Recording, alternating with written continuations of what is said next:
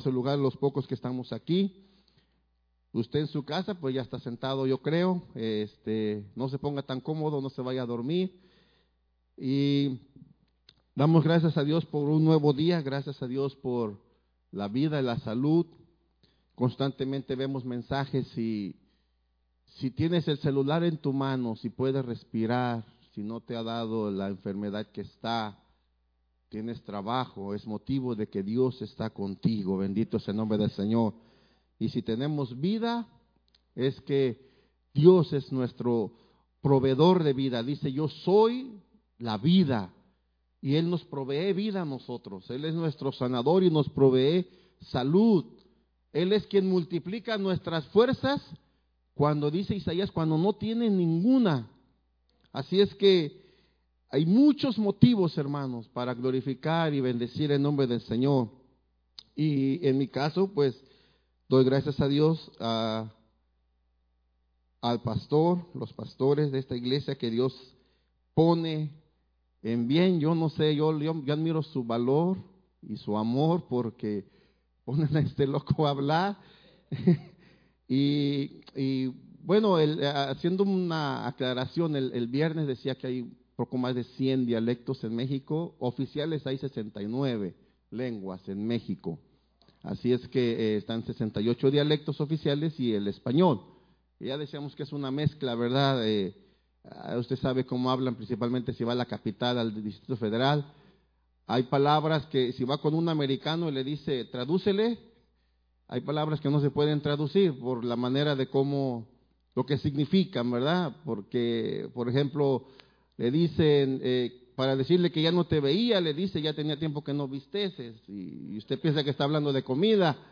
Entonces, en ese tipo de lenguaje me refiero, que es una mezcla y, y por ello, ¿verdad? Pero, pero damos gracias a Dios porque incluso el, lenguaje se, se, se, enriquece, ¿verdad? Usted va al estado de Morelos, va al estado de Michoacán y está hablando palabras en dialecto y no se da cuenta. Porque si va a Morelos, habla de Cuernavaca, Huastepec, Coyoc, Tenextepango. Son palabras, palabras náhuatl, son palabras en, dialecto que Cocoyoc, el cerro de los coyotes, y, va a Michoacán y, incluso hay palabras que para unos que son fuera del estado no se pueden pronunciar, o se les hace difícil, este, Janitzio, Tinapecuaro y cosas así, ¿verdad? Pero damos gracias a Dios y damos gracias a Dios por este día. Eh, Quisiera en esta mañana hablarle, nos puede poner el tema, por favor, de este día, dejando huella, dejando huella. Eh, se me ha hecho eh, importante, se me ha hecho interesante más que nada, hermanos, el hecho de que vamos en este mundo y en la escuela nos, enseñaban, ¿verdad? En las primarias, generalmente en México cuando estaba en la primaria nos decían el hombre nace, crece, se reproduce y muere.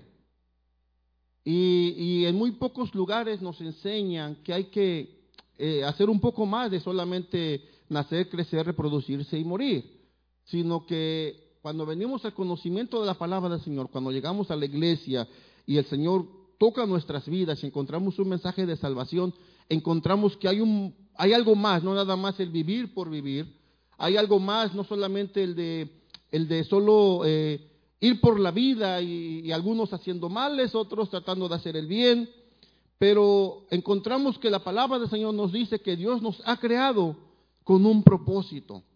Nos ha creado para nosotros eh, no solamente ser un número más, una estadística más, sino para un propósito que Él ha determinado para nuestras vidas. Eh, y el dejar huella, precisamente, dejar huella en nuestros hijos, en nuestra esposa, eh, si es que el hombre se va primero, o, en los que siguen después de nosotros. Que cuando, si bien es cierto, usted entra, hay panteones que dicen aquí se termina eh, la fama, la riqueza, aquí todos somos iguales, todos viven al, mismo nivel. Eh, incluso ponen, verá, a veces imágenes de que está lo que han disfrazado o figurado como muerte, y está en la entrada del panteón y va una persona con mucho dinero y le dice, de aquí para allá, solamente tú, lo que llevas se queda atrás, no, no te puedes llevar nada de lo que hiciste acá. Y ¿cómo nos recordarán? Buena persona, mala persona, peleonera, pacífica, pacificadora. Eh, pero quisiera en esta mañana hablar algunos puntos que nos pueden ayudar para ir dejando huella. Y el primero de ellos es el fundamento. Fundamento. Ah, Mateo capítulo 7, versículo 24 al 26. Vamos a, ahí lo tienen, Mateo 24, 7, 24, perdón, dice, por tanto, todo el que me oye estas palabras y las pone en práctica es como un hombre prudente que construyó su casa sobre la roca. Cayeron las lluvias, crecieron los ríos, soplaron los vientos y azotaron aquella casa con todo. La casa no se derrumbó porque estaba cimentada sobre la roca. Pero todo el que me oye estas palabras y no las pone en práctica es como un hombre insensato que construyó su casa sobre la arena. Y dice, sigue el, versículo, cayeron las lluvias, crecieron los ríos, soplaron los vientos y azotaron aquella casa y ésta se derrumbó y grande fue su ruina. Estamos en un, en un estado, en una área donde hay muchos terremotos. Y, y, esto nos estamos familiarizados. Si va usted a México, por igual, Guatemala, ahora, como sea el pastor, ¿verdad? Ahora también Puerto Rico. Si usted va a Chile, Chile soportan temblores de 8, creo que fue el último, 8.2, hace unos años, donde las noticias decían que el, centro, el eje, el centro de la Tierra se movió cuatro grados. Y eso contribuye incluso a, los, a, los, cambios climatológicos que estamos teniendo, porque eh, si usted pone una, por ejemplo, está poniendo una rueda, un círculo, y lo mueve, no queda exactamente en el centro, lo mueve un poquito, tal vez el cambio a un ladito del eje no va a ser mucho, pero en la orilla va a cambiar bastante. Entonces, imagínense los, los cambios y la, el impacto que tuvo ese pequeño mover de esos cuatro grados que se movió de su eje la Tierra con ese temblor de Chile hace algunos años ya. Pero las construcciones de allá están hechas precisamente para que resistan los temblores. En México en el 85 fue un terremoto grande, tenía, eh, ese día por la mañana estaba ya preparando mis útiles para irme a la escuela y tiembla y, usted iba a los 15, 20 días a la Ciudad de México y era un olor eh, mal, desagradable por la gente que había quedado ya bajo los escombros y que ya nunca las pudieron sacar. Pasamos con mi papá un mes después del terremoto, el 20 de octubre, que volvió a temblar, en, el mismo año 65 y el olor era, era insoportable y las, y las construcciones se cayeron y, e incluso eh, la torre latinoamericana quedó, se le dio un poquito y volvió a, su estado normal porque abajo tiene, o en ese tiempo, yo creo, no sé si ya la han modificado, pero tenía gatos hidráulicos que esos se movían de acuerdo al, al, al movimiento telúrico y los mexicanos hacían chistes de, de eso, precisamente de que la torre no se cayó. Eh, pero lo que voy es de que son, son eh, estructuras que tienen un fundamento para soportar terremotos. Eh, cuando usted va a construir, recuerdo con mi papá en México, cuando estábamos construyendo la casa donde vivíamos, junto con otro muchacho y yo estábamos escarbando y es la palabra que se usa hasta que encuentres el tepetate, es decir, la piedra. Hay que sacar piedras grandes, piedras pequeñas, tierra, tierra, tierra. Y en unos lados descargábamos más de dos metros y medio. Y en otros pedacitos descargábamos como un metro. Porque el tepetate estaba ahí. Había que fundar la casa sobre la piedra, algo sólido para que cuando viniera un temblor o algo y pudiera soportar el peso hacia arriba. Es igual con la vida. ¿Cuál es el fundamento de nosotros? Lo que nos ayuda a nosotros a, nos va a ayudar en el futuro es sobre qué estamos fundados, sobre qué es lo que estamos fundando, qué es lo que estamos llenando nuestra vida para hacer un fundamento. La escritura dice, el que oye estas palabras y las pone en práctica es como el hombre que hace una casa sobre la piedra vendrán dificultades, ha venido, a, yo creo que a sus vidas ha venido enfermedades, ha venido pruebas difíciles que dicen, bueno, ¿y ahora qué hago? ¿Sigo a Dios o sigo creyendo en Dios a pesar de esta enfermedad que estoy atravesando, que Él es mi sanador, aunque pasa un día y no me sana, pasa otro y no me sana? ¿O busco la salida fácil? Busco el apartarme de Dios. ¿Cuántos a veces por una eh, mala cara, por una mala sonrisa de alguien, el que viene pagando es Dios? Porque dice, ya no voy a la iglesia porque en esta iglesia fulano no me saludó. En las situaciones difíciles es, dicen por ahí, ¿verdad? Es cuando se demuestra el carácter. Pudiera yo decir tal vez que en las situaciones difíciles es cuando nuestro corazón empieza a hablar, que nuestra boca hable las maravillas y las bendiciones del Señor, porque el fundamento que está en nuestras vidas es un fundamento, dice la Biblia, que no se mueve. Jesucristo es la roca inamovible, la roca permanece, eh, la, roca eh, permanente, la roca que está ahí firme, segura, para que nosotros podamos atender a Él cuando estamos en dificultades. Nuestra, la palabra dice en el libro de Proverbios, si no mal recuerdo, el 16, el capítulo 18, dice, torre fuerte es el nombre del Señor. A Él corre el justo y será levantado.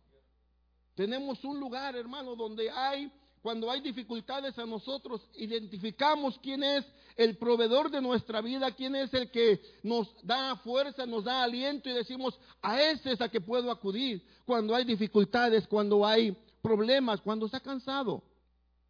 El trabajo de, cada día de repente nos agobia. Y decía el viernes, ¿verdad? Estos días que hace calor, de repente más. Y, nos ha pasado por la mente a veces los miércoles, de repente, ¿verdad? Eh, hubo un miércoles eh, en, especial. Eh, llegué a la casa y luego en la familia, ¿verdad? Son bien amorosos. Y, y entro y me dicen, viene cansado no trae fuerzas porque había habido bastante trabajo. Y comí, me senté en el sofá y, alguien preguntó, dice, ¿vas a ir a la oración? Dije, sí, pero no, te ves bien, te ves un poco cansado, mejor quédate a descansar. Dije, no, porque el cuerpo está cansado, pero el espíritu necesita de la presencia de Dios. Y venimos y estábamos allá, estábamos sentados, y yo creo que el espíritu le dijo a la pastora, páralos porque estos se nos van a dormir. Y dice la pastora, invito que se pongan de pie, hermano, y eso de pararnos, levantar las manos, es como haber entrado y haber agarrado el circuito de máxima poder y empezó a fluir y Dios se glorificó y tuvimos un momento maravilloso. Cuando salimos de la oración, llegué a la casa, eran las 12 de la noche, no podía dormir. Pero es ahí donde, y no es que sea pecado que usted se quede si está cansado posiblemente, ¿verdad?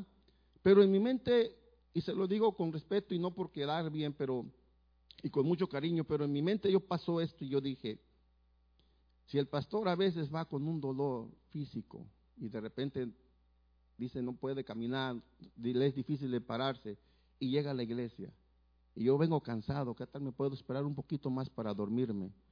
Pero necesito estar ahí también para alimentarme de parte del Señor.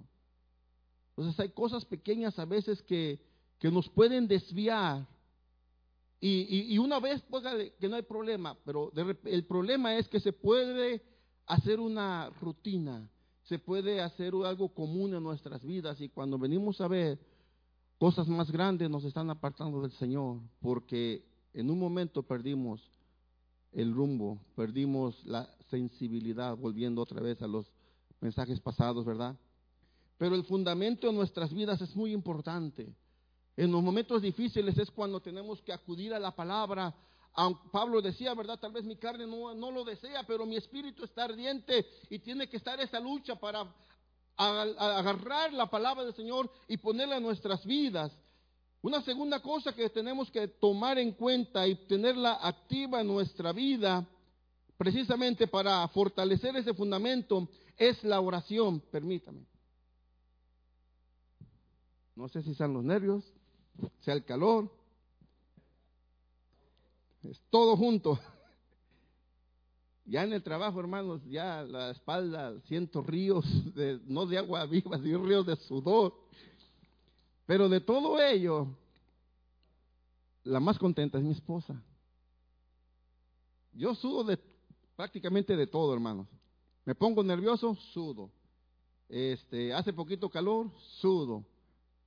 Y, mi esposa está contenta porque ya está bajando la, la, báscula, ya no sube tanto, ya estamos bajando un poquito. Y yo estoy contento porque tengo unas playeras donde son las que van midiendo más o menos el peso y una ya entró mejor. Dije, ay, ya, ya, ya me va quedando. Me sale más barato que, que comprar ropa nueva. Entonces hay que bajarle peso, ¿verdad? Pero bien, segundo, segunda cosa que tenemos que, que, que podemos ocupar y que necesitamos, hermano, para ir dejando huella, la oración, Hebreos 11, 6. La oración, muy importante la oración en nuestras vidas.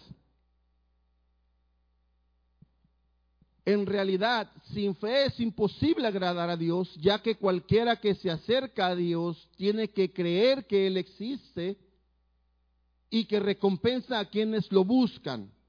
Ahora usted dirá, bueno, ahí está hablando de fe. Exacto. Pero nos acercamos a Dios a través de qué? ¿Cómo le hablamos a Dios? A través de la oración. Y la oración es platicar con Dios. No son palabras rebuscadas, puede, si usted las conoce y, las, y es en su, está en su vocabulario y, y lo habla constantemente, gloria a Dios. Pero ¿qué si es una persona que está presa en la calle y nunca estudió? Entonces, ¿cómo le puedo decir a Dios? Y en esto me recuerdo una carta que, que leímos en el año 89, si no mal recuerdo, de un preso. Y estábamos en un grupo de jóvenes que, que junto con el pastor donde estábamos en esa eh, ciudad aquí al, norte o al centro más bien de, California, eh, se llama King City la ciudad, y el pastor de la iglesia era eh, miembro de la policía, no era el, ¿cómo se llama el jefe supremo? El comandante o el, el, jefe de la policía, él era el subjefe, y él era el pastor de la iglesia donde estaba, y tenía un plan para trabajar con los pandilleros de, ese, de esa pequeña ciudad. Y, se le estaba enseñando a orar y, y se sacó una carta y la empezó a leer de un pandillero en una cárcel.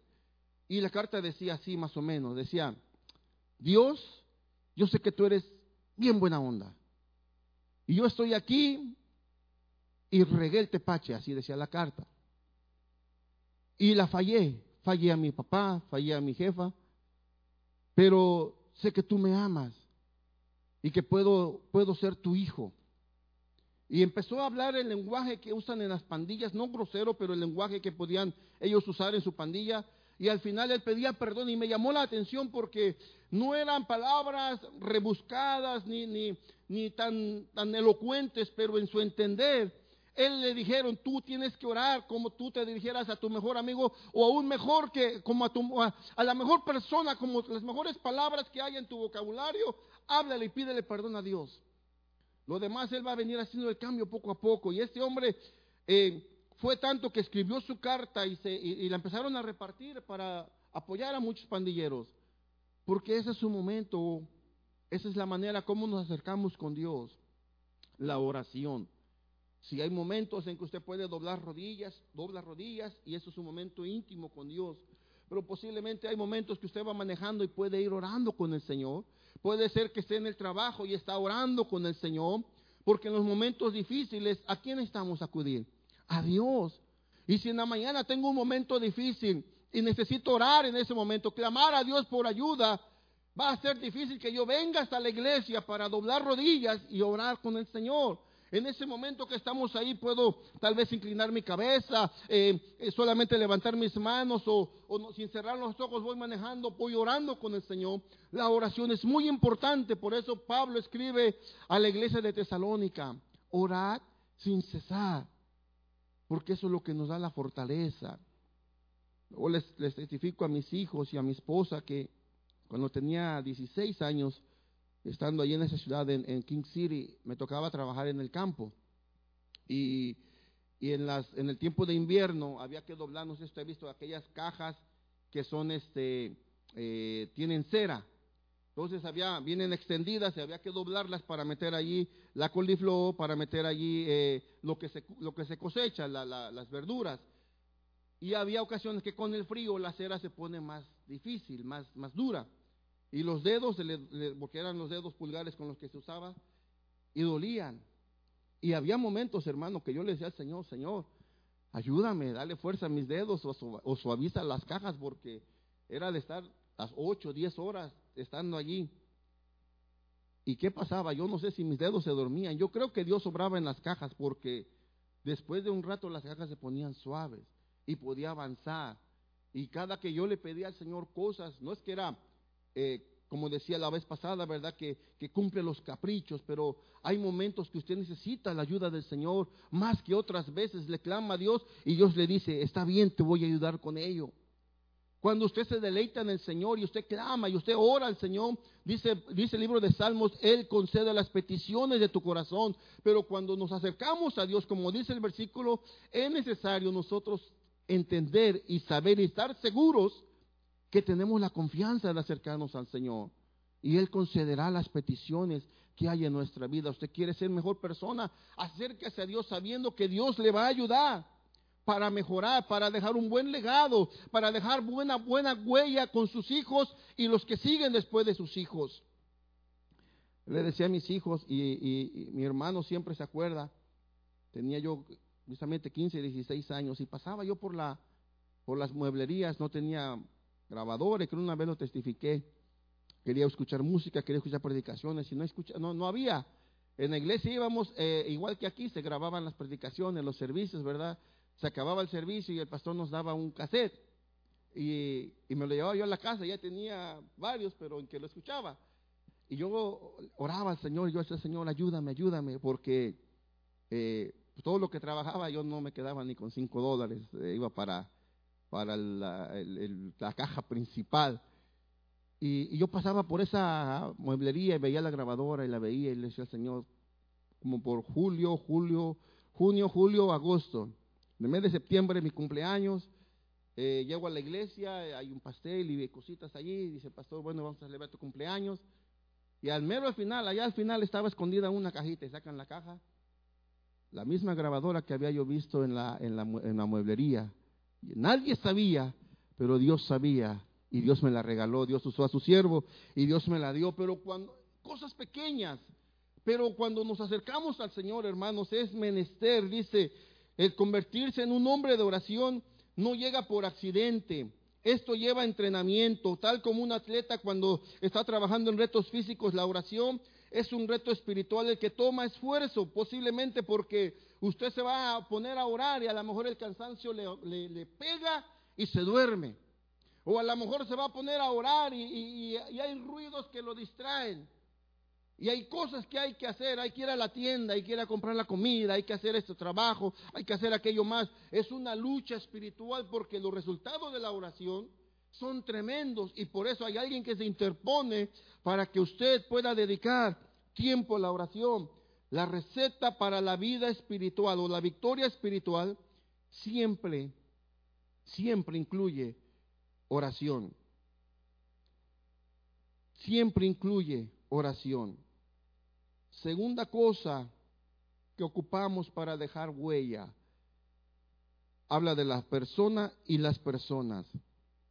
¿Quiénes somos en este momento y con quién nos relacionamos en estos momentos? Dice el dicho, ¿verdad? Si quieres volar como las águilas, ¿con quién se tiene que aprender a juntar? Con las águilas. Si quieres ser valiente, ¿con quién se tiene que juntar? Con valiente. A mí me llama la atención, yo leía el libro que creo fue, no quiero atribuírselo como el expresidente de México a otro escritor, pero si fue el doctor Pagán o fue pero me parece que fue del doctor Samuel Pagán, el libro de David, un libro azulito. ¡Qué tremendo era David! Bueno, el doctor Pagán es un excelente escritor, pero yo me, me llamaba la atención David, porque me hizo reflexionar qué tipo de personas tenía a su cargo.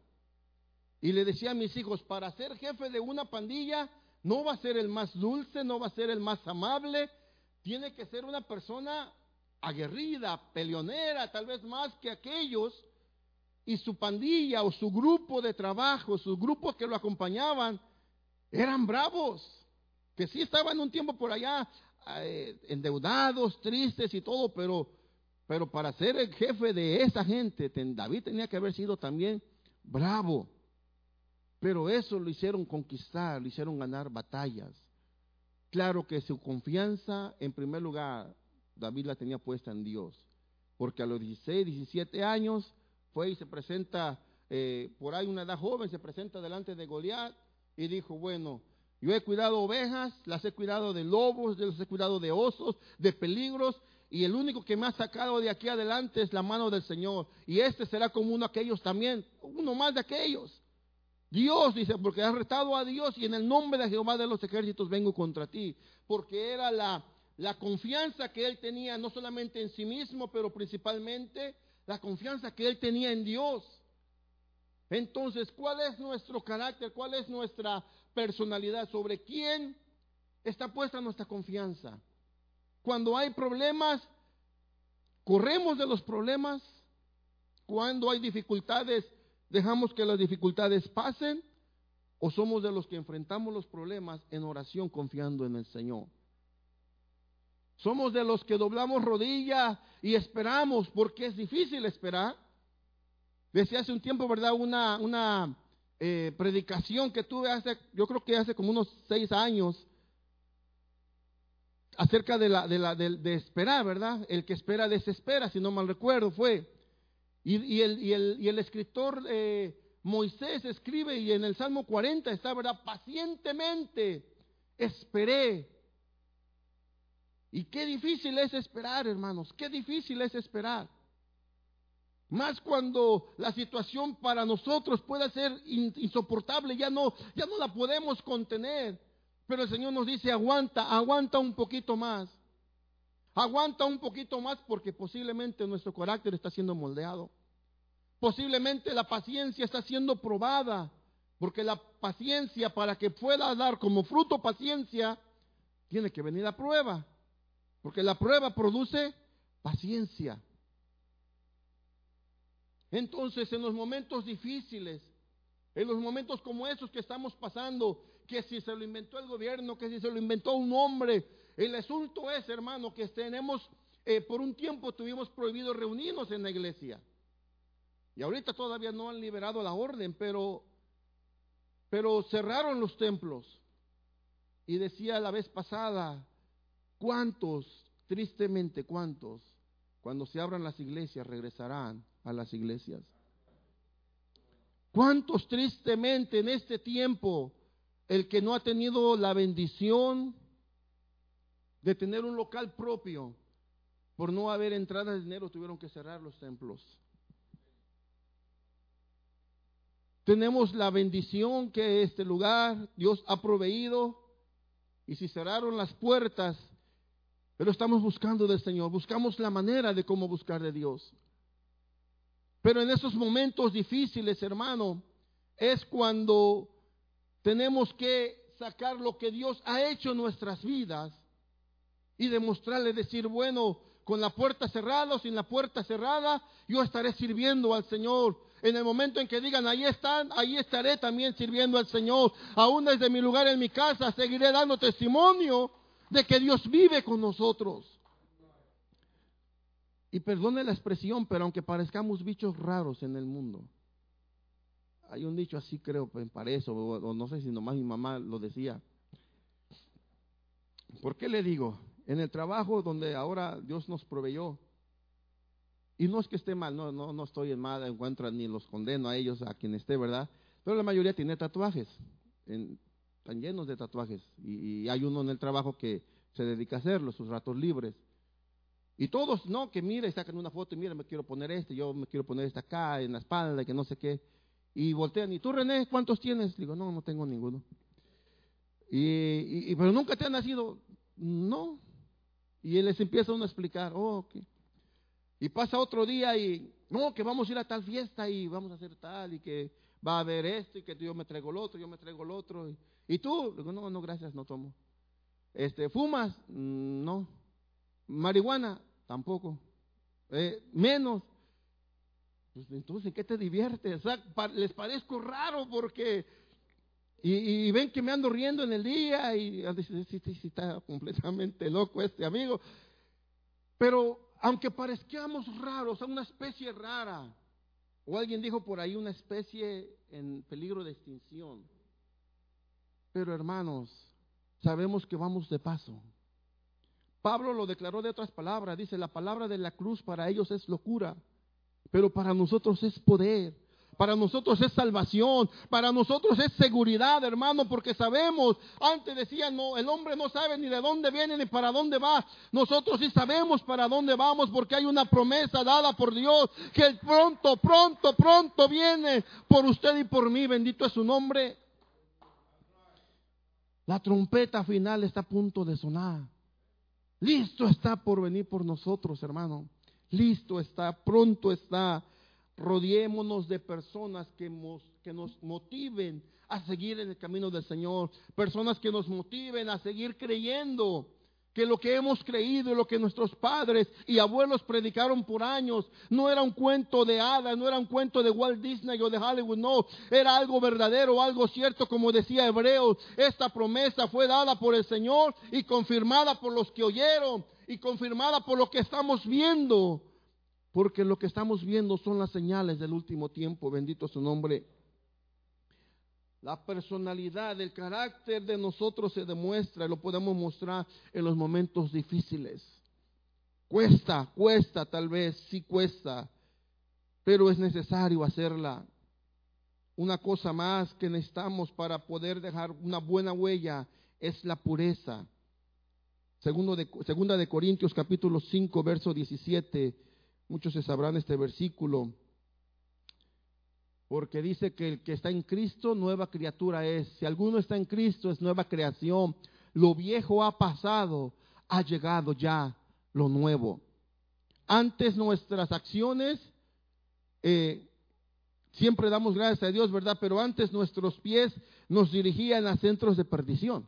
Antes nuestras manos nos ocupábamos para, para, para maltratar, para herir, antes nuestra boca la usábamos para maldecir, nuestros ojos para ver cosas que no deberíamos de, de, ver, nuestra nariz para oler cosas que no deberíamos de oler y oídos para oír cosas que no.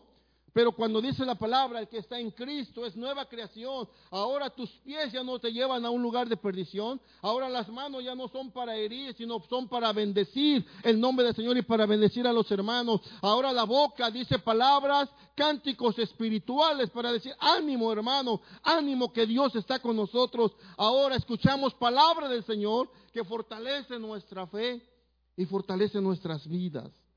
La pureza. Dios pagó un precio tremendo, la vida de Jesucristo, para que nosotros pudiésemos ser limpios, para que usted y yo pudiéramos tener vestiduras blancas. Mantengámonos en esas vestiduras blancas. Y siempre decía, ¿verdad? Eh, testimonio de una hermana que vino de México y la iban a llevar a, a Los Ángeles. ¿Y se acuerdan aquellos tiempos de que todavía le ponía, bueno, creo que todavía le pone billete a las monedas porque ya van quitando el, ya van quitando el efectivo, pero le metía el billete y si el billete está medio arrugadito y se lo saca. No lo quiere. Y yo digo, si una máquina no quiere billetes arrugados y la palabra del Señor dice que Él viene por una iglesia sin mancha y sin arruga, una iglesia joven, ya las arruguitas físicas, olvídese, hermano. Olvídese. Padézcalas un poquito más. Padezcámoslas más bien, un poquito más. Esas canas que de repente están por ahí, sufrámoslas o gocémoslas un poquito más. Que mire, hermano, en un abrir y cerrar de ojos, Dios nos hará una operación de pies a cabeza que las arrugas se van a quitar, el pelo se va a transformar, el cuerpo se va a transformar completamente y usted y yo olvides, hermano, seremos mejores que un bebé. Esa operación viene, hermano, esa operación viene. Bendito es el nombre del Señor. En un momento dice, seremos arrebatados y seremos transformados. Bendito es el nombre del Señor. Pero mantengamos esa pureza. Mantengamos esa pureza que Dios nos dio y le costó la sangre de Jesucristo. Ahora decíamos, todos tenemos un propósito. Romanos capítulo 8, versículo 28. Nuestro camino en la tierra están envueltas por dos palabras, propósito divino.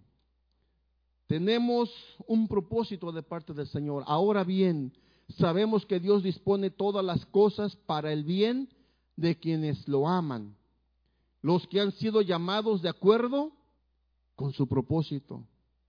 Tenemos metas, así como, como, como humanos. Usted le pregunta a un joven qué quiere ser de grande, a un niño, y la mayoría antes, antes, ¿verdad? Tristemente ahora ha cambiado, pero la mayoría antes a los niños, ¿qué quiere ser? Quiero ser policía porque quiero combatir el crimen. Quiero ser bombero, quiero ser abogado, quiero ser juez.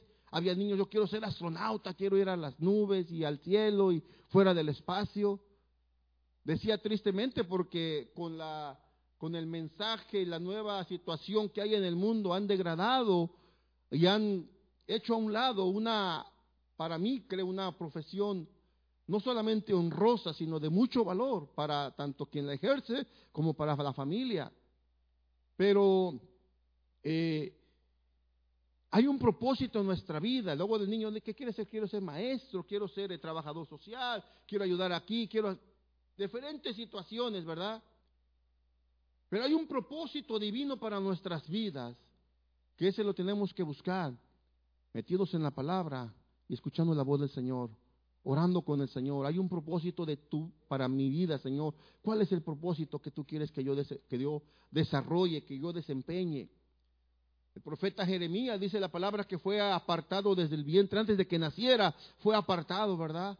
Para ser un profeta, para ser una voz, una atalaya, un, alguien que hablaba de parte del Señor. Nosotros tenemos que buscar nuestro propósito en la vida. Alguno va a ser tal vez cantar, otro predicar, otro evangelizar, otro orar. Hay gente que, que así como tal vez a alguien se le puede dificultar pasar cinco minutos de rodillas orando, a otro se le hace fácil pasar dos horas orando porque ese es su llamado para orar. Lo cierto es que todos somos llamados para orar, pero algunos son llamados para ir un poquito más allá. Todos somos llamados para predicar el mensaje del Señor en diferente área, porque incluso con nuestro testimonio Estamos predicando la palabra del Señor. Pero somos, llamados, fuimos llamados con un propósito de parte del Señor. Entonces, nuestra posición o nuestro papel es buscar ese propósito del Señor. Buscarlo en la palabra, en comunión con el Señor. Porque alguien puede ser bien en la entrada, ¿verdad? Como nuestro hermano Oscar, Dios le bendiga, hermano, gusto en verlo. Que está y recibía a la gente cuando todo estaba bien y con una risa, una sonrisa. Hay otros que son llamados para ser meseros y tienen, aman esa profesión de ser meseros. Y, hay otros que son llamados para, para ser este, enfermeras y tienen, dicen en México, tienen la mano para inyectar. Lo inyectan y ni le duele. Ya te inyecté. ¿A qué horas? Ni me di cuenta. Hay doctores, yo veía hace unos días veía el video de un doctor, unos 80 años tal vez, y sigue siendo con los niños, está, y el niño estaba llorando y empezó a hacerle eh, monerías al niño, empezó a reír y menos se dio cuenta el niño, lo inyectó y ni, ni lloró. Pero es porque ama su profesión. Busquemos el propósito del Señor y amemos lo que hacemos. Y verá que habrá bendición y fluirá, y fluirá. Porque triste, ¿verdad? Este año que no, bueno, triste en el sentido que no se pudo tener BBS porque ahí es donde se impactan vidas de niños que no sabemos que se está impactando sus vidas, pero se está sembrando. Hay alguien, lo digo porque alguien nos está viendo. De chiquitos, no, no, nosotros no nos damos cuenta, pero alguien nos está viendo. Alguien nos ve. Y con el tiempo esa persona dice, yo me acuerdo que había un hermano así, así, una hermana. Y eso me motivó a buscar al Señor. Eso me motivó, como dice el pastor, ¿verdad? La, la hermana que le les enseñaba la iglesia, la escuela dominical, con, con, amor, con, con cariño, con dedicación. Ella tal vez nunca supo qué pasó de esos cuatro niños que tenía, pero el Señor estaba poniendo amor en ella para hacer lo que estaba haciendo, sembrando, sembrando el propósito del Señor. Y después de ello, siguiente, siguiente cosa es la perseverancia. La perseverancia. Necesitamos tener ser perseverantes, ser constantes, Segunda de Timoteo capítulo 1 versículo 4. La perseverancia. Necesitamos ser constantes, perseverar y, y al acordarme de tus lágrimas, anhelo verte para llenarme de alegría. Anhelo verte para llenarme de alegría, acordándome de tus lágrimas. El apóstol está escribiéndole a Timoteo la vida de este hombre, aunque sí hubo un momento que lo, que lo, le habla un poquito fuerte tal vez a Timoteo. Decía alguien que es posible que Timoteo estuvo pasando un momento de crisis. Y, usted sabe que no a todas las personas se les habla igual. Eh, algunos hay que hablarles calmado, mira, es de esta manera, búscale así. Pero a otros hay que casi darles un cariño más fuerte, ¿verdad? Para que despierten. y, le habla a Timoteo, ¿verdad? Y le dice, sufre penalidades como buen soldado de Jesucristo. Pero lo que él quería estaba formando en él para que él fuera perseverante, constante en sus decisiones, constante en lo que él estaba haciendo. Hay que ser perseverantes algo que Dios pide de la iglesia es que perseveremos, nos mantengamos. Y no solamente por permanecer, porque también hay recompensa. Mateo 24 dice, el que perseverare hasta el fin, este será salvo. Veía, hay una imagen de un hombre con un pico cavando, está cavando en un túnel. Y está una línea muy delgadita que le faltaba por romper. Y, mostraban el túnel un poco largo. Y se desanimó y se volteó con su pico y se regresó. Y esa línea delgadita, después de eso, dos o tres picotazos más, y estaba el yacimiento de diamantes. Pero se desanimó. No nos desanimemos, no, que no nos gobierne el desánimo, que no se apodere de nosotros el desánimo. Perseverá, perseverá porque la bendición viene. Perseverá porque tu sanidad viene. Perseverar porque la palabra del Señor que estás esperando para tu vida viene. La perseverancia, perseverar, porque en los medios de las dificultades y problemas Dios muestra, Dios muestra su propósito en nuestras vidas. Y para ello necesitamos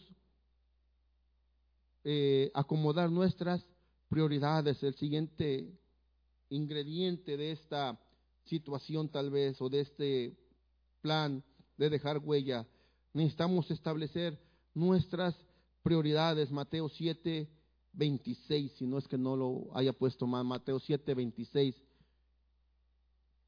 Nuestras prioridades. 26. Uno antes, por favor. Pero en todo, todo el que oye estas palabras, si no las pone en práctica, es como un hombre insensato que construyó su casa sobre la arena. Establecer nuestras prioridades. ¿Qué es lo primero para hacer una casa? El fundamento. Pareciera algo ilógico que pregunte, porque no vamos a poner primero el techo. No vamos a poner primero las paredes o tener las ventanas si todavía no hemos puesto el fundamento. Y antes de poner el fundamento, el que va a hacer una casa, ¿qué es lo primero que tiene que hacer? El presupuesto. ¿Le va a alcanzar o no le va a alcanzar? Y precisamente ayer veía una imagen, decía, típica casa mexicana. Y toda, la mayoría de las casas tienen en las esquinas, y no sé si, si José se acuerda, los hermanos de allá, pero la mayoría de las casas tienen en las esquinas los castillos salen las varillas y le ponen botellas encima. Y oye, ¿qué hay? ¿Qué pasó? Por si más adelante le pongo un tercer piso, un cuarto piso. Y ahí queda, ¿verdad? Se previenen por si acaso.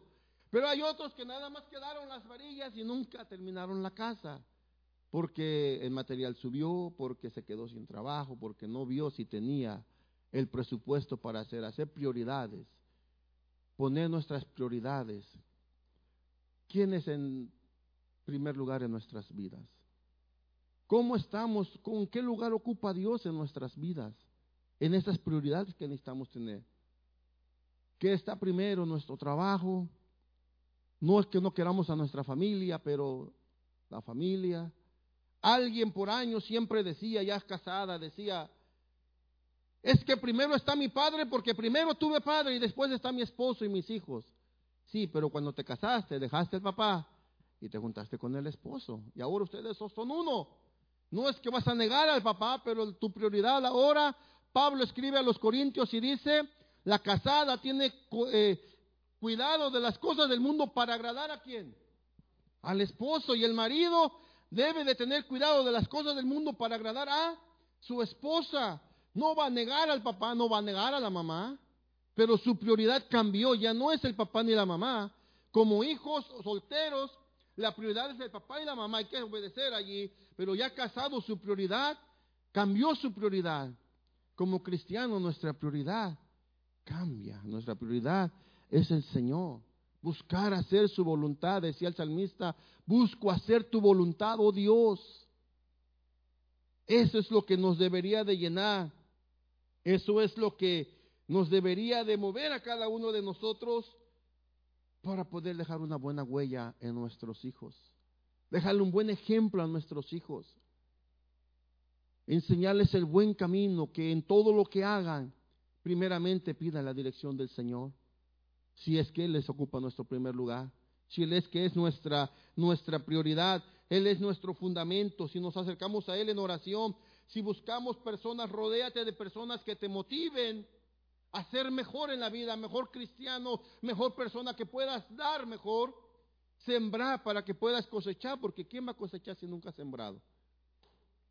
A menos que se meta a agarrar a la fuerza y córrele porque te agarran. Pero la, la, la, la ley no es así. Lo correcto es que usted siembre la verdolaga tarda en un mes para que la coseche. El lejote tarda dos meses, 45 días a 50 para que usted coseche. El maíz tarda dos meses y medio para que usted coseche.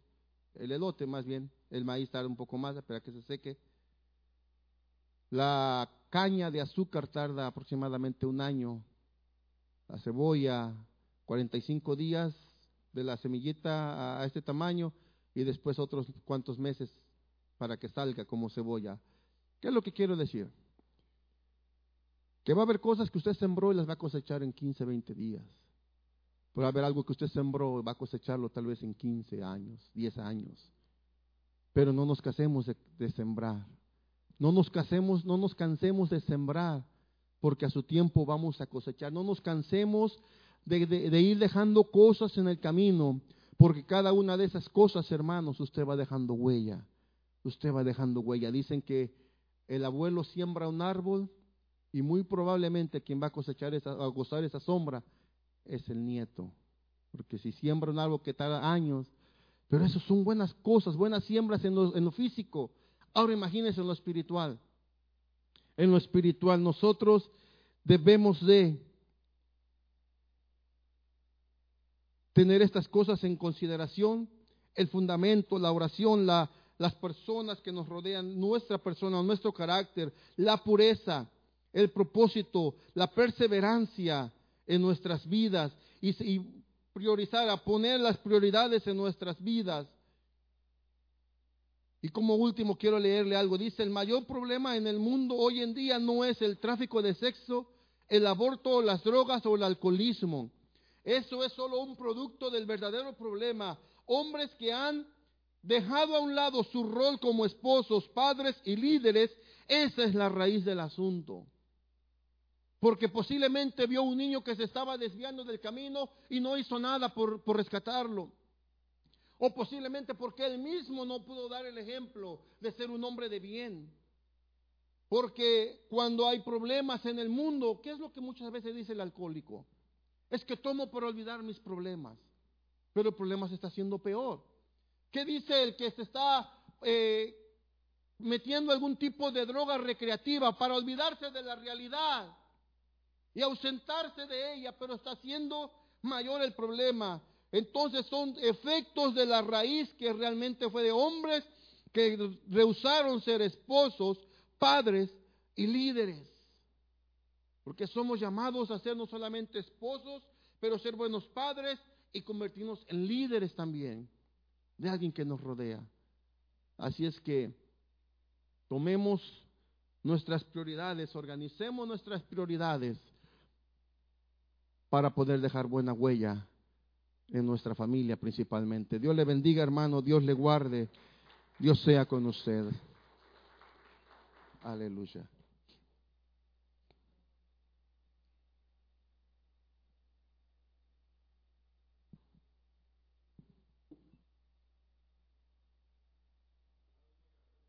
Aleluya, aleluya.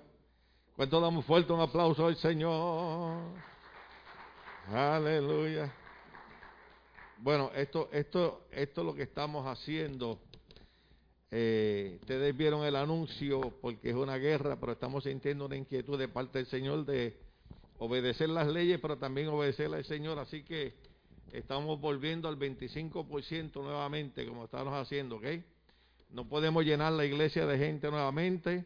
Eh, el pastor MacArthur y, los jueces están ahí para atrás y para adelante, pero eh, agradecemos. Déjeme quitarme la máscara, aunque. Aleluya. Después no ven la sonrisa ni nada. Alabado sea el Señor. Eh, agradecemos a Dios, ¿verdad? la ventaja que tienen algunos pastores y elogiamos y bendecimos el trabajo que ellos hacen de dar servicios afuera. Otros, como dijo el hermano predicando, eh, han perdido sus locales, gloria al nombre del Señor. Y nosotros lo que estamos haciendo es que usamos nuestra iglesia para solamente transmitir y solamente ha estado llegando el equipo de computación, pero eh, vamos a abrir para el 25%, pero la gente tiene que llamar y comunicar para estar seguro que no metamos más personas de las debidas, gloria al Señor, para mantener la distancia la máscara, el sanitario, toda la protección de vida. Amén. Esto es un problema, esto ha creado hasta separación en pastores, en iglesias, eh, división, pero nosotros, como decía nuestro hermano eh, René en el mensaje, no podemos cansarnos de hacer el bien porque a su tiempo eh, llegaremos y queremos dejar una huella. Y la huella es que de alguna manera hay que seguirle sirviendo al Señor, gloria a Cristo. Los miércoles siempre vemos un grupo aquí orando y ahora más que nunca porque en noviembre vienen las elecciones y la situación está color de hormiga brava. Eh,